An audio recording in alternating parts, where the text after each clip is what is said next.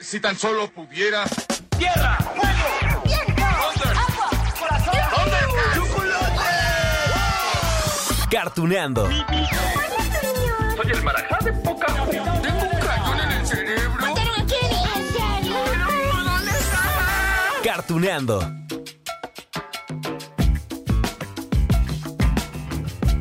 Hola, hola amigos de Cartoneando. Ay, no saben qué emoción me da cada vez que digo eso. Hola amigos de Cartoneando. Es que eso es el preámbulo para un nuevo episodio y entonces de verdad que siempre me hace muy feliz poderlos saludar, platicarles. Y bueno, lo primero que tengo que hacer en el episodio de hoy es agradecerles. Ay, porque cada vez recibo más comentarios suyos sobre las series animadas que recordamos en este podcast. Ay, ay, ay, ya tengo una larga lista de peticiones, ¿eh? Por cierto. Pero además, el capítulo anterior, bueno, es que yo sé que les movió muchos recuerdos con las caricaturas que surgieron de las películas exitosas de Hollywood. Y entonces, bueno, hubo por allí quien me escribió, Lalo, Lalo, te faltó Yumanji. Lalo, no te olvides también de la serie de Beetlejuice. Lalo, ¿dónde dejaste a los cazafantasmas? Bueno, a estos últimos les dije que ya tenemos un capítulo completo. Pues sí, porque ameritaban los cazafantasmas algo completo para ellos. Pero está bien. Ya saben que aquí en Cartuneando los complacemos en lo que ustedes nos digan, así que vamos a dar paso a la segunda parte de las series animadas que surgieron de las películas live action. Ay, es que en serio son muchísimas. A ver, en el capítulo pasado mencionamos, a ver si se acuerdan, ¿no? Rambo, ¿sí? Robocop, una pareja de idiotas, las aventuras de un hombre lobo adolescente. ¡Au! Volver al futuro, La Máscara, Ace Ventura, sí, son muchísimas. ¿Y saben qué? Faltan más, así que bueno, iniciamos ahora con esta serie. Solo queríamos sacar a unas personas de nuestra casa. Ah, ya entiendo. ¿Cuáles son sus habilidades? He hecho exorcismos unas 167 veces y siempre lo he logrado. Y cada vez que lo logro me siento que soy el mejor bioexorcista. ¿Y ahora qué creen? Beetlejuice, Beetlejuice, Beetlejuice. Beetlejuice, Beetlejuice, Beetlejuice. ¡Ay, qué película tan genial! Con Michael Keaton y Winona Ryder. Se estrenó ah, en 1988. Uy. Bueno, fue una creación de Tim Burton, este cineasta con una imaginación ah, fantástica. Sí, a muchos nos encanta. El personaje principal de la película es Beetlejuice, es un espíritu chocarrero que vive en el no mundo, que es una recreación, digamos, del mundo real, pero con la visión de los muertos. Beetlejuice trabaja precisamente como un exorcista de los vivos, es decir, que ayuda a los fantasmas a correr, a poner patitas en la calle, de la casa o de cualquier otro lugar a los seres vivos que llegan a invadir. Ah, Nada más que Beetlejuice se caracteriza por ser grosero. La película entonces, bueno, era una mezcla de, de terror, de comedia. Lo mismo había fantasmas en una casa que parecía embrujada que números musicales que aún nos hacen reír.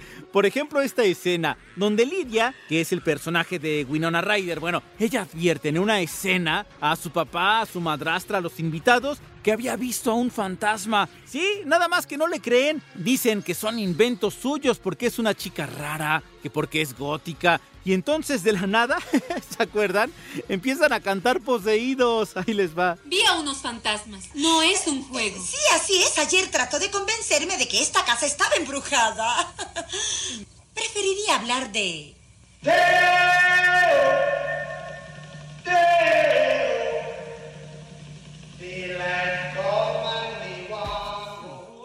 Ay, amigos de Cartoneando, les digo que esta película es muy divertida. Ay, hasta se me sale el gallo. Y miren, miren que en su momento no tuvo tanto éxito en taquilla, ¿eh? ¿Vieran? Que no le fue tan bien. Su éxito vino más bien eh, después, ya cuando la pudimos ver en casa. No sé si se acuerden ustedes, pero en el canal 5 nos las repitieron una y otra vez y otra y otra. Bueno, y Tim Burton, digamos, dio esa oportunidad de dar paso a la serie animada de televisión que atrapó al público porque duró cuatro temporadas, 83 episodios. Acá en México sí, también la vimos en los años 90. Les digo que bueno, para eso están estos recuerdos. Era de esperarse, aquí frente al estadio de orificio, nena. Esto es muy emocionante, Beetlejuice. Me gusta venir a los conciertos de rock del no mundo. Sí, además tengo asientos en primera fila. ¡Qué bien! ¿Beetlejuice? ¡Jamás, nena! ¿No ves? Estás despeinado. Ok, amigos, nada más que aquí debo hacerles algunas precisiones sobre la serie animada y la película. En primer lugar, a ver, como ya dijimos, Tim Burton estuvo al frente de ambas producciones. También se contó con el trabajo del compositor Danny Elfman para la canción principal de la serie, que se me ocurre hacer en algún momento un episodio de Danny Elfman, ¿eh? Porque sabían ustedes, por ejemplo, que la serie de Los Simpson, la entrada, la que todo mundo lo sabemos, también es de Danny Elfman, así que en algún momento, bueno, y claro, los personajes principales, tanto en la película como en la serie, eran los mismos.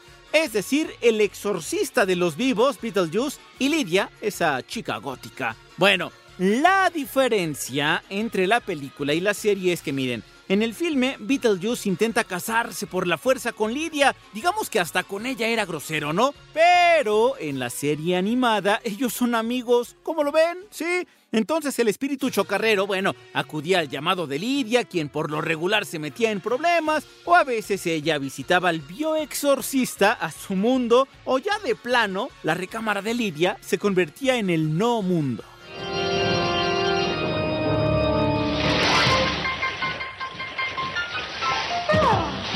Gusta cómo se ve el no mundo después de una tormenta? Es precioso, Lidia. Pasajeros, miren hacia el frente. ya sabes qué hacer, Dumi. Es que miren, como ocurrió con las series animadas que revisamos en el capítulo anterior, el objetivo de estas producciones era llegar al público más chavo, a los niños, a los jóvenes que pues no eran precisamente los que iban al cine en aquel entonces a ver estas películas enlistadas, incluido Beetlejuice. Así que bueno, al pasar a estos personajes a una serie de caricaturas, pues tenían que hacerlos ah, más inocentes, más divertidos, con aventuras diversas para llenar al menos, por lo menos, una temporada de episodios. Al final ya les decía, la serie se extendió por cuatro temporadas, estrenadas entre 1989 y 1991. Bienvenidos a bordo. Soy la directora de atracciones, sucia diversión.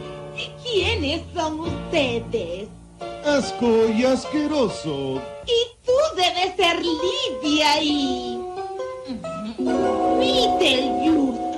Pero antes de pasar a la siguiente caricatura, también debo decirles que el personaje de Lidia, el de Winona Ryder en el cine, tuvo más cambios en la serie. Ya ven, ¿no? Que les había contado que en la película era una chica gótica. Bueno, acá en la serie le exageraron de plano los rasgos el maquillaje, ¿no? Por ejemplo, toda la cara era blanca, en serio, si, si, acaso unas sombras allí medio tétricas, pero bueno, está bien. También la hicieron más alegre. ¿Qué tiene de malo, Beetlejuice? Todos nos enamoramos alguna vez. Pues yo no. Y tampoco mi auto. Mi auto no está enamorado, porque mi auto no está vivo como el tuyo, Mr. Idiota. Sí, olvídala, Dumi. Amigos de Cartoneando, vayamos ya a una serie más basada, por supuesto, en una película hollywoodense. Y miren, miren que en este caso se trata de una saga cinematográfica que, que, bueno, se ha mantenido hasta la fecha. A ver, les voy a dar pistas para que, a ver si saben de cuál se trata. Ok, la primera. Ahí les va. La primera película fue estrenada en 1995, está basada en un cuento infantil publicado en 1981 y que escribió un hombre llamado Chris Van Allborg. ¿Algo? ¿Alguien sabe? Bueno, va otro dato. El protagonista de la película de 1995 fue el fallecido Robin Williams. Ya, ya, ya saben, ¿no? ¿De quién les hablo? ¿De cuál película les hablo? Bueno, ya solo les digo que la trama del filme hablaba de un hombre que se había quedado atrapado en un juego de mesa muy peligroso. Y bueno, cuando es liberado, todos los peligros de la selva llegan a la ciudad, Jumanji. Aquí les dejo esto. ¿Qué año es este? Recuerda, estamos en el 95. 95. Pero. O tal vez la dejaste en tu otro traje de Tarzán, ¿cierto? 26 años. ¿Eres de por aquí? Lo era. Pero he estado en Yumanji. Indonesia. Estaba en el cuerpo de paz.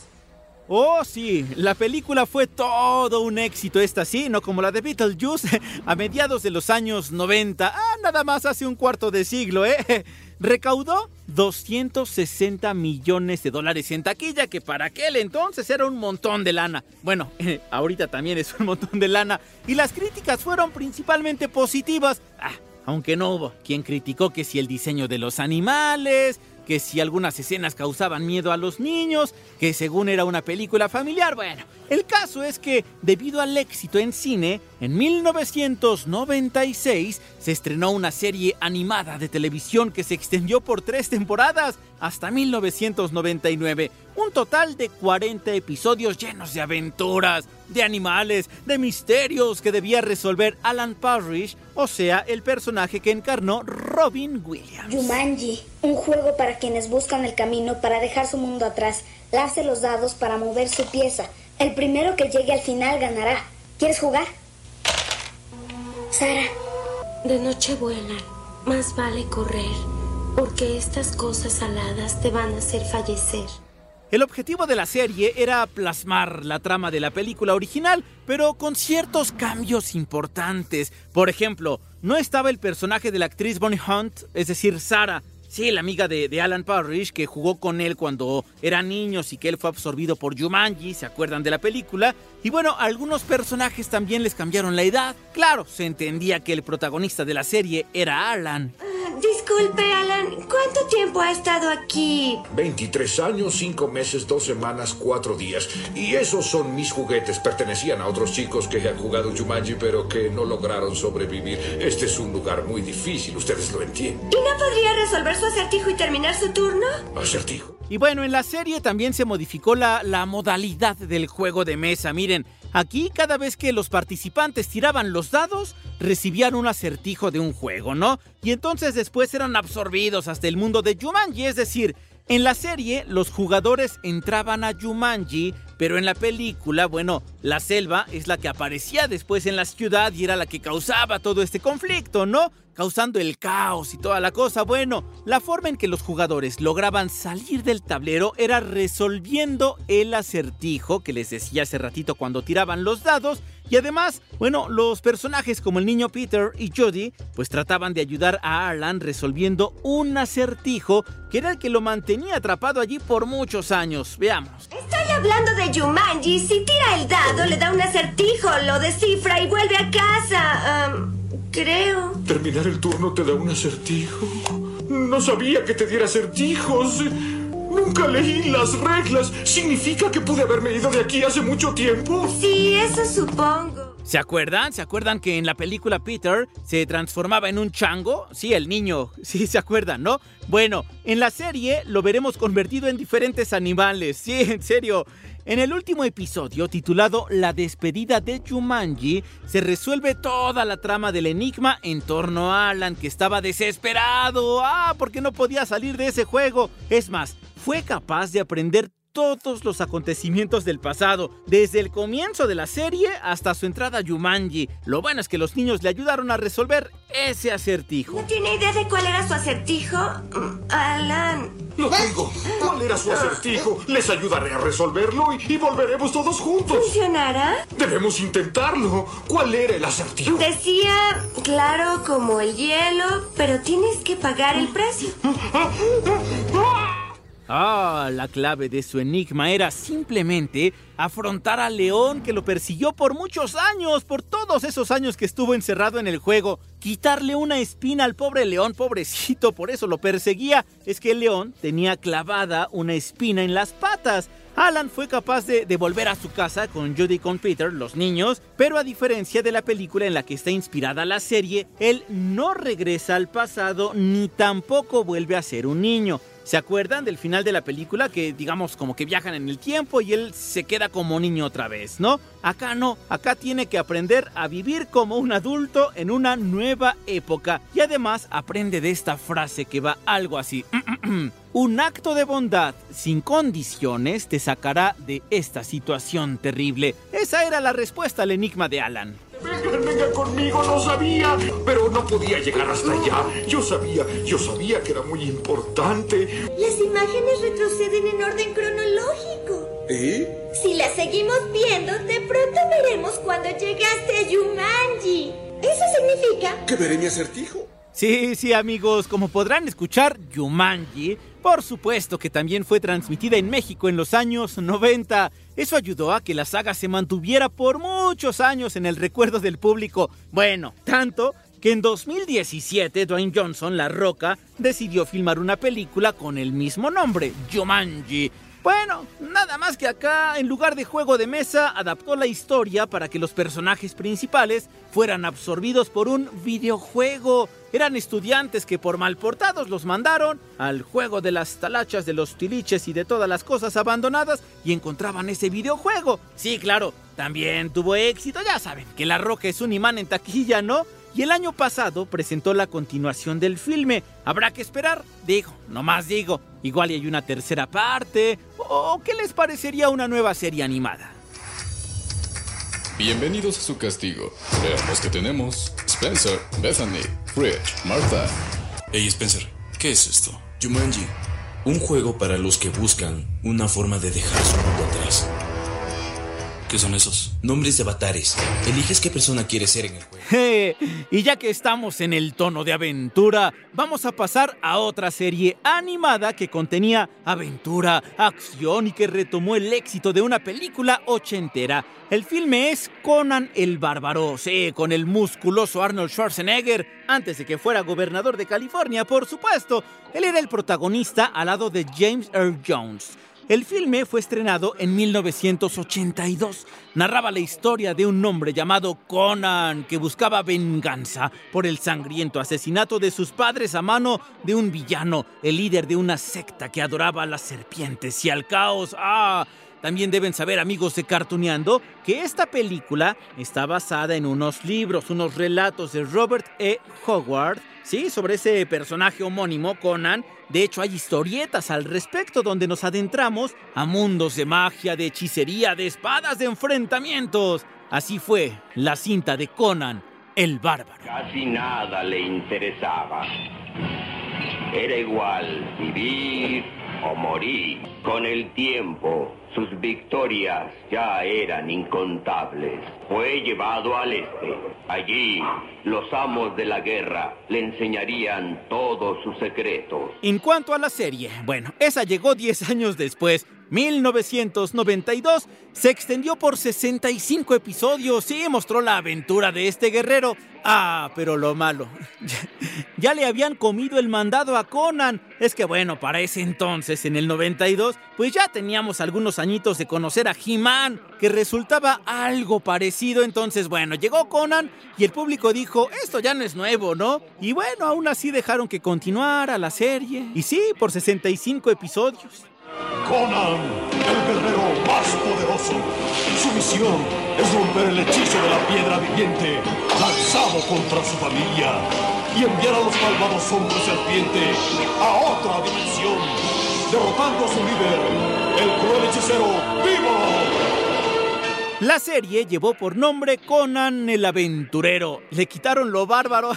bueno, la trama está centrada en un poderoso metal llamado metal estelar. Resulta que el papá de Conan forjó varias armas con ese metal y las vendió. Entre sus mejores trabajos destaca una magnífica espada, sí, entregada a Conan. Nada más que el papá la cubrió de rocas enormes y pesadas y le dijo a Conan, a ver hijito, hasta cuando seas suficientemente fuerte para empujar todas esas losas de piedra y retirarlas, será el día que serás el propietario de esta espada.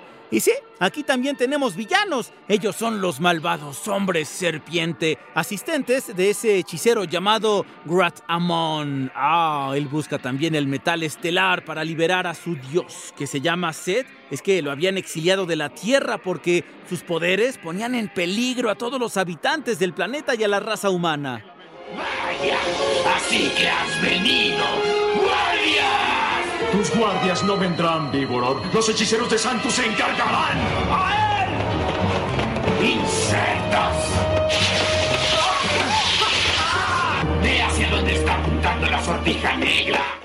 Miren amigos, aquí les tengo que hacer un- unos comentarios. Es que miren, en comparación con las historias originales de Conan, eh, en blanco y negro, sí, como el Rey Conan, Conan Saga, la espada salvaje de Conan, Conan el Bárbaro, que ya platicamos de él, bueno, inclusive de la película, ¿no? De, de Schwarzenegger, esta serie animada muestra un mayor grado de moralidad que al público no le encantó. A ver, si bien el Conan original era sangriento, era mujeriego, era ladrón, pues en la animación lo presentan más bien como un héroe, ¿no? Y eso no gustó, les digo, lo intentaron hacer como una copia de He-Man y el público dijo, no, este no es Conan. Es una persona de carácter bondadoso, un poco ingenuo. Entonces imagínense, de ser sanguinario a ingenuo, pues a quien conocía el personaje dijo, no, este no, mijo, mejor vete otras caricaturas. Aún así les decía, pues duró unas cuantas temporadas en televisión. No podrás vencerme, Vigoror.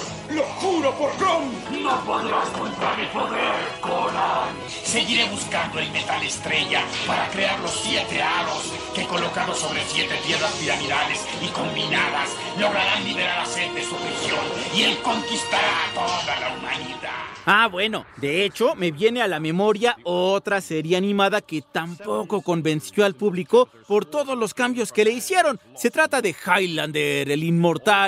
Miren, de este personaje también hubo una película en 1986 con Christopher Lambert, ¿sí? Y el recientemente fallecido, sí es cierto, Sean Connery. Ellos eran los protagonistas. Bueno, después filmaron otras cuatro películas y remataron con una serie de televisión. Y sí, hasta cierto punto se respetaba la, la línea argumental que hablaba sobre estos humanos que solamente pueden morir mediante decapitación. Pero bueno, los productores decidieron hacer una serie animada y entonces allí, ah, pues no solamente le cortaron la cabeza, le cortaron toda la esencia a Highlander. Soy inmortal. Nací en las tierras altas de Escocia hace 400 años. Pero no soy el único. Hay otros como yo. Algunos defienden el bien, otros el mal. Durante siglos he combatido a las fuerzas de la oscuridad, y la tierra consagrada es mi único refugio. Solo puedo morir si me cortan la cabeza para heredar mi. La serie de Highlander el Inmortal está ambientada para empezar en el futuro, que es que en el siglo 27, oigan, bueno, el último descendiente vivo de Highlander el original luchaba contra un malvado dictador llamado Cortan. La historia se desarrollaba, digamos, en la Tierra post-apocalíptica. Había habido una guerra de armas nucleares, entonces había pocos sobrevivientes y, y allí estaba el tatatatataranieto de Highlander, ¿no? Entonces ya para empezar, mm, al público no le gustó tanto esa idea. Ya es tarde para todo, Cortan. Le pasé mi conocimiento a Highlander. No importa. Tu conocimiento significa menos que tu mano. Enciendan la máquina. ¡No! Ahora veamos qué tanto has progresado. A ver, ¿cómo vamos, amigos de Cartuneando hasta ahorita? Ya repasamos Beetlejuice, Beetlejuice, Beetlejuice, Jumanji también, Conan el Bárbaro y Highlander el Inmortal. ¿Han recordado alguna? ¿Vieron alguna de estas caricaturas cuando eran más chavos? Digo, porque seguimos siendo chavos, ¿no? Un poquito más grandes, pero chavos al fin.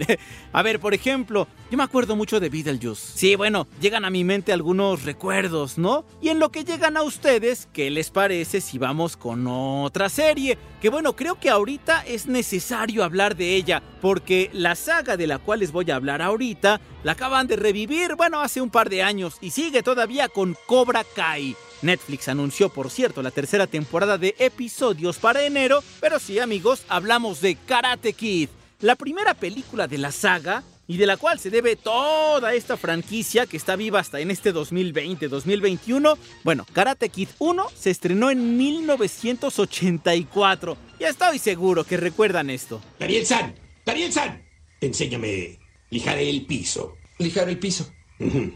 Círculo grande, lijar el piso. Encerar, quitar cera. Encerar, quitar cera. Encerar. ¡Ay! Quitar cera. ¡Ay! Concéntrate, mira a mis ojos. Mira la mano. Pulgar hacia adentro. Oh sí amigos, Daniel San y el señor Miyagi tuvieron su serie animada de televisión. Por eso los enlistamos aquí en Cartuneando. Gracias, claro, al éxito de las primeras películas. El estreno fue en 1989 y aunque estaba planeado realizar 65 episodios, pues bueno, aquello quedó únicamente en una temporada de 13 capítulos, pero bueno, eso no quiere decir que haya sido una mala serie o que haya estado aburrida. Claro, cambiaron la trama porque a diferencia de las películas, la historia no estaba centrada en un torneo de karate, sino en la búsqueda de unos santuarios mágicos que estaban repartidos por todo el mundo, y entonces en su búsqueda, Daniel y el señor Miyagi tienen que combatir a diferentes enemigos. Ah, y también tienen la ayuda de una chica llamada Taki. El señor Miyagi está en problemas. Señor Miyagi. Váyase, Miyagi, volver para la cena. Pero, señor Miyagi. Anda, Daniel-san. No lo entiendo. El señor Miyagi puede Sí, vencernos con los ojos cerrados. El señor Miyagi siempre tiene una razón y debe ser buscar el relicario. Sí, y así fueron los 13 episodios. El señor Miyagi obtiene una pista sobre la ubicación de un santuario en algún rincón exótico del mundo. Entonces Daniel y Taki, bueno, le dan seguimiento. Y en ese proceso se encuentran con algunos villanos que están buscando apoderarse de ese santuario para sus propios propósitos malévolos. Bueno, entre las ciudades y lugares que recorren estos karatecas en la serie están Hong Kong, París, Nueva York, Londres, se fueron al Himalaya, Australia, San Francisco, alguna ciudad de América del Sur no especificada y vinieron a México, a Tijuana. Por eso aprendimos karate, para poder vencer al dragón. El señor Miyagi me enseñó que peleando no es la única forma de vencer al enemigo. No conocen al dragón. El karate te enseña moderación. Los tiempos han cambiado, Miyagi-san.